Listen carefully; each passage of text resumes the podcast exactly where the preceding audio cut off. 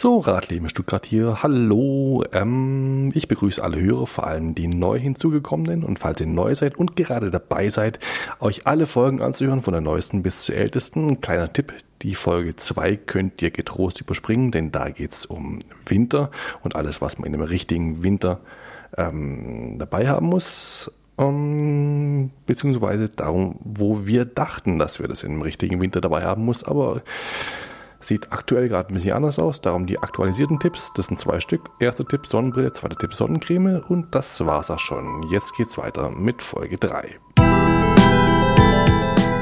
Radleben, der ADFC Fahrradpodcast für die Region Stuttgart. Mein Name ist Heiko und das ist die erste Folge im Februar 2020. Diesen Monat dreht sich alles um folgende Themen. Apps und digitale Helferlein. Wie kann mir die digitale Welt dabei helfen, Fahrrad zu fahren? Und zunächst ein paar einführende Worte. Es hat sich ein bisschen was geändert bei Radleben. Und zwar, wir haben uns dazu entschlossen, die Struktur von der monatlichen 50-Minuten-Folge, so waren die letzten zwei Monate 50-Minuten-Folge etwas aufzusplitten. Und zwar waren da ja auch immer verschiedene Themen ähm, die irgendwie einen gewissen Zusammenhang hatten, hoffe ich zumindest. Und wir machen das jetzt in Zukunft so. Und diesen Monat fangen wir damit an, dass trotzdem jeder Monat ein Gesamtthema hat. Diesen Monat sind es eben die Apps und digitalen Helferlein. Aber die erste Woche ähm, gibt es nur eine kleine Übersicht, eine kleine Einführung und werden vielleicht kurze Dinge vorgestellt. Und falls es Interviews und ähnliches gibt, folgt das dann im Laufe des Monats unregelmäßig. Das macht es uns einfacher, ähm, den, den, die Inhalte zu erstellen. Erstens. Zweitens, ich denke mal, das ist auch für euch viel geschickter. Dann könnt ihr einfach mal Themen überspringen, wo ihr von vornherein sagt, das interessiert mich nicht.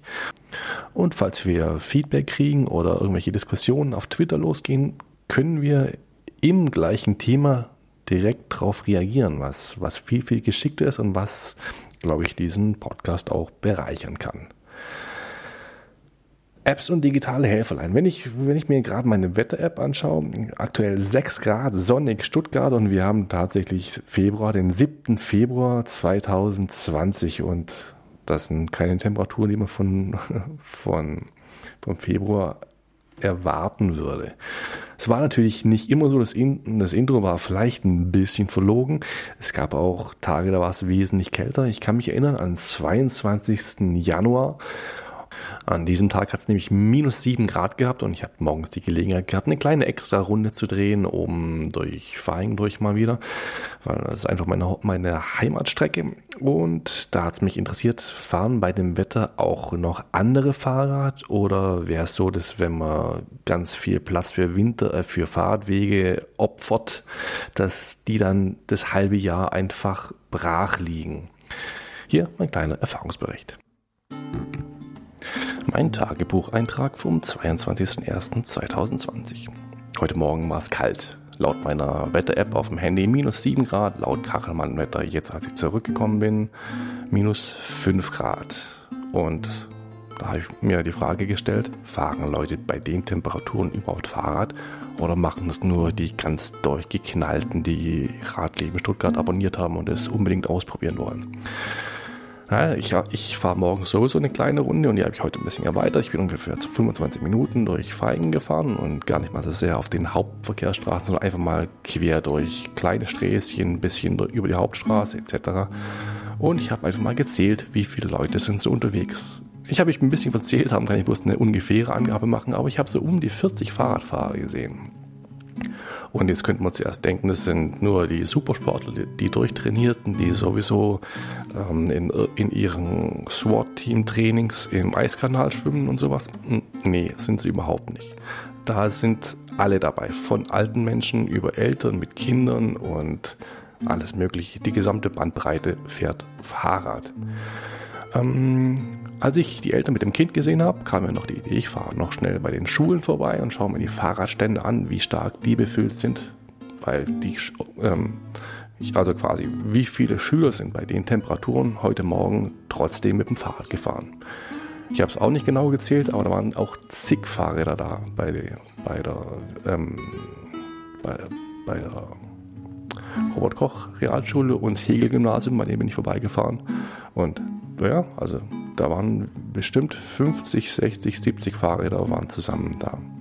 Könnte man jetzt natürlich ausrechnen, wie viel Prozent der Schüler sind es. Das sind dann auch nicht mehr ganz so viele, aber das spielt keine Rolle. Es wird Fahrrad gefahren. Und das bei minus, bei höchstens minus 5. Ah, das ist kompliziert aus. Bei mindestens minus 5 ist falsch. Bei höchstens minus 5, das klingt irgendwie auch seltsam. Bei Temperaturen unter minus 5 Grad einschließlich. So, jetzt habe ich es doch schön ausgedrückt, oder? Na, geht so. Na dann, bis. Ich gebe zurück. Und zum Thema Schule übrigens auch noch ganz kurz, weil ich da in letzter Zeit öfters drüber gestolpert bin. Nein, Schulen dürfen ihren Schülern nicht verbieten, mit dem Fahrrad zur Schule zu kommen. Das ist was, da haben die Schulen einfach nichts zu sagen. Fertig aus. Es hat auch nichts mit der Fahrradprüfung zu tun. Das ist nicht so, dass man nach der abgelegten Fahrradprüfung in der dritten oder vierten Klasse dann zur Schule fahren darf und vorher nicht. Das ist keine Führerscheinprüfung. Kinder dürfen immer mit dem Fahrrad zur Schule fahren. Aber die Eltern sind halt dafür verantwortlich, dass das halt in einem Rahmen abläuft, der halt also ungefährlich genug ist, damit es funktioniert. Aber Schulen dürfen das nicht entscheiden. So, das wollte ich noch ganz kurz loswerden. Jetzt geht's aber los mit unserem Thema des Monats, nämlich mit Apps und digitalen Helferlein. Und anfangen tue ich aus Zeitnotgründen da heute ja schon wieder der erste Freitag im Monat ist. Das bedeutet, heute Abend ist um 18.30 Uhr am Feuersee die Critical Mass, die monatliche ähm, Fahrradtour durch Stuttgart. Ähm, zwei Stunden ungefähr fährt man da durch Stuttgart für alle, die es nicht kennen, auf Straßen, auf denen man sonst nicht unbedingt als Normalfahrradfahrer fahren kann. Ist eine ganz gemütliche Tour, 20 äh, Kilometer sind es immer etwa und man fährt eben so ungefähr zwei Stunden. Das heißt, man kann sich Schnitt ausrechnen. Das ist ein Schnitt, den kriegt man eigentlich hin. Es geht eher darum, dass, dass eben dem Autoverkehr drumherum gezeigt wird und es gibt es auch. Und eigentlich, es macht Spaß, weil es ist natürlich auch so eine gewisse Fahrrad-Freak-Show. Man kann sehen, was gibt es für Fahrräder und man sieht wirklich eine ganze Menge. Im Sommer werden es teilweise einige tausend Teilnehmer, ich glaube 2000 waren es.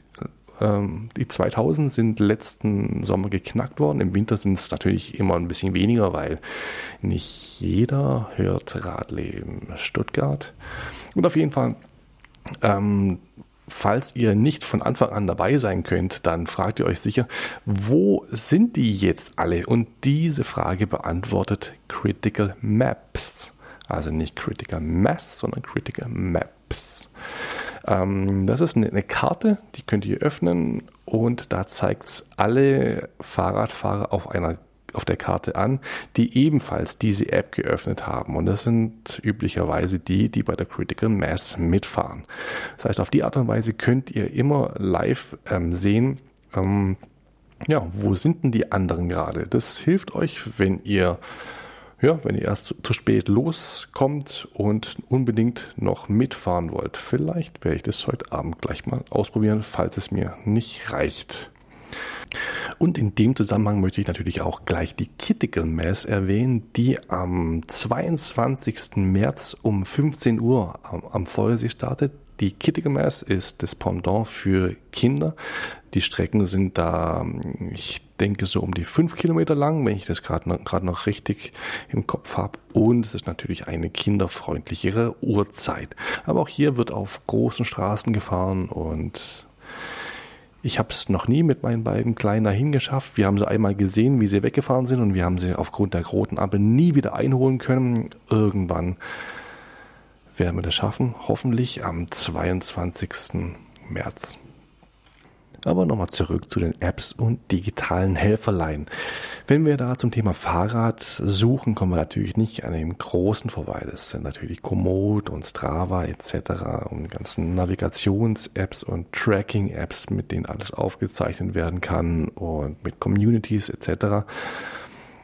Darum wird es in den nächsten Wochen dieses Monats noch gehen. Am 11. Februar bin ich dazu am GPS-Stammtisch vom ADFC und werde auch davon berichten. Und ich freue mich auch über jeden von euch, der mir, der mir sagt, welche App unbedingt ähm, genannt werden muss. Ähm, schreibt es bitte in die Kommentare, schreibt mir eine Mail an radleben.adfc-bw.de oder schreibt mir auf Twitter. Für die heutige Folge möchte ich noch einfach ein paar kleine, vielleicht in Anführungszeichen unwichtige Apps euch mitgeben und die großen werden wir dann in den folgenden Wochen uns anschauen und ganz am Ende vom Monat hätte ich gerne, würde ich gerne ein kleines Fazit machen. Was sind die wichtigsten Apps und wie, vor allem wie grenzen die sich voneinander ab? Was ist für was gut? Was ich einfach für alle Fälle dabei habe, weil ich bin so ein extremer Sicherheitsmensch, ist natürlich eine Notfall-App. Und zwar, ich habe die vom, Andro, äh, vom ASB, das steht für Arbeiter-Samariter-Bund, richtig? Ähm, ich gucke kurz. Äh, ja, richtig. Und da geht es einfach darum, falls man sich in irgendeiner Form verletzt, es gibt Erste Hilfe, es gibt einfach, was ist zu tun bei verschiedenen Verletzungen. Also nicht, dass ich das jetzt heraufbeschwören möchte, aber es gibt mir ein gutes Gefühl, sowas dabei zu haben und die App, die braucht auch nicht viel Platz und für die Rennradfahrer, sie wiegt nichts. Dann weitere Apps. Ähm, eine ganz interessante Idee bietet auch Simra. Steht, Simra steht für sicher im Radverkehr und ist von der TU Berlin und die haben folgende Idee, nämlich, dass das Handy ähm, während der Fahrradfahrt kontinuierlich ausgelesen wird, also die Sensoren und ob, wenn irgendwelche Auffälligkeiten sind, die irgendwie darauf hinweisen, dass es eine gefährliche Situation ist, dann wird die Position gemerkt und wird ausgewertet. Und auf die Art und Weise erhoffen die sich, dass man ähm, auf dem Stadtplan recht leicht gefährliche Punkte identifizieren kann und somit irgendwie handeln kann. Idee finde ich ganz gut. Ich, ich selber, ich, äh, ja, ich habe es mir mit guten Vorsätzen installiert, aber ich nutze es einfach nicht, weil ich, mm, ja, ich habe halt einfach nicht immer das Handy an und ich möchte mich äh, am liebsten einfach nur aufs Fahrrad setzen und losfahren. Aber andere Menschen sind anders wie ich und darum finde ich, die Idee finde ich super. Vielleicht nutzen das andere mehr wie ich. Das würde sicher helfen. Des Weiteren gehört natürlich noch eine, eine Wetter-App aufs Handy aus meiner Sicht und ich habe mich dafür den, für ein Regenradar entschieden. Ähm, der hat einfach, der ist, ähm, der pflanzt sich oben bei mir in die Statusleistung. Ich sehe immer, wie warm es ist, wobei, ja, das finde ich jetzt nicht das Wichtigste. Am geschicktesten finde ich den Regenradar selber. Das ist so ein Menüpunkt und da kann man einfach die Bewölkung oder den Niederschlag vielmehr, den Niederschlag in seiner Umgebung sehen und wie sich der die letzten die letzte Stunde etwa verändert hat und auch mit jeweils mit einer kleinen Prognose, die auch ungefähr so eine knappe Stunde lang dauert ist natürlich wie, also das hilft sehr, ähm, wenn man nicht nass werden will, hat mich aber selber auch schon mal im Regen stehen lassen. Natürlich wie jede andere Wetter-App ist die nicht hundertprozentig richtig, aber ich finde die recht übersichtlich.